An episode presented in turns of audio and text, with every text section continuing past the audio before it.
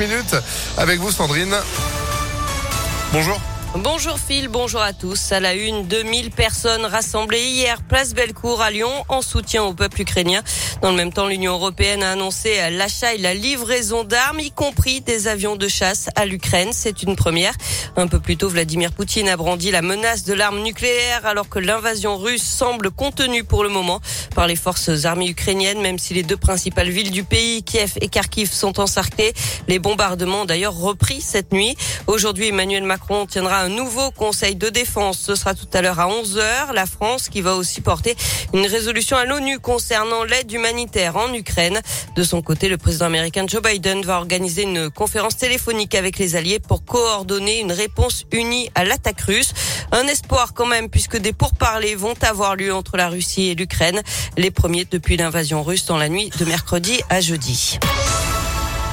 C'est la rentrée aujourd'hui pour les écoliers de la région. Le protocole sanitaire est allégé. Le nombre d'autotests demandés pour les élèves cas contact sera ramené de 3 à 1 seul. Les attestations sur l'honneur sont supprimées.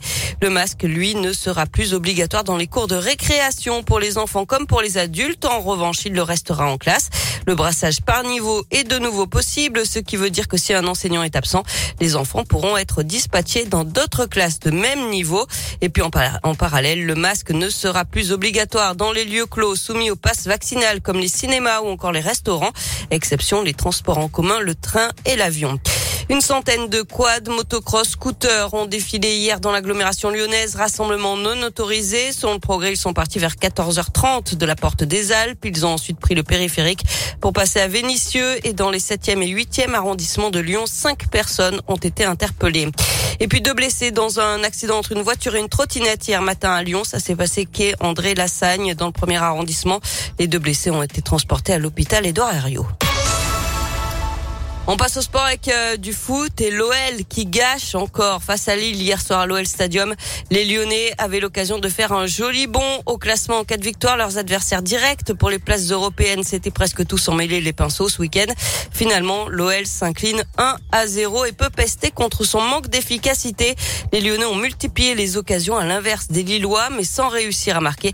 Écoutez la réaction de l'entraîneur de l'OL, Peter Bosch. Je pense c'est incroyable qu'on gagne pas ce match-là. À mon avis, on a bien joué. Souvent, j'ai dit, pff, on joue pas bien. Ou... Mais là, aujourd'hui, je pense qu'on a bien joué.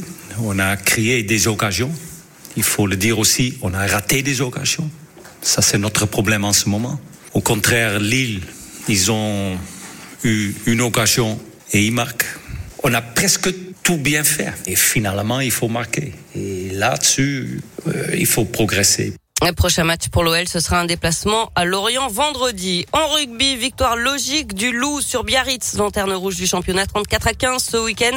Les Lyonnais sont toujours troisième du top 14. Et puis en tennis, l'Open sixième sens au Palais des Sports de Gerland. La Lyonnaise Caroline Garcia va devoir batailler contre Camilla Giorgi, euh, tête de série numéro 1 et 29e mondial selon le dernier classement WTA. Ouais, ça a commencé samedi, hein, ce, ce rendez-vous 2022 de ce tournoi auquel vous allez assister parce qu'on a mis des places de, de, côté et on vous les offre sur Impact FM. Rendez-vous, pourquoi pas dès maintenant, sur notre site internet pour tenter votre chance. Et ce matin, évidemment, entre 6h et 10h. Sandrine, merci pour l'actu dispo en replay sur l'application Impact FM.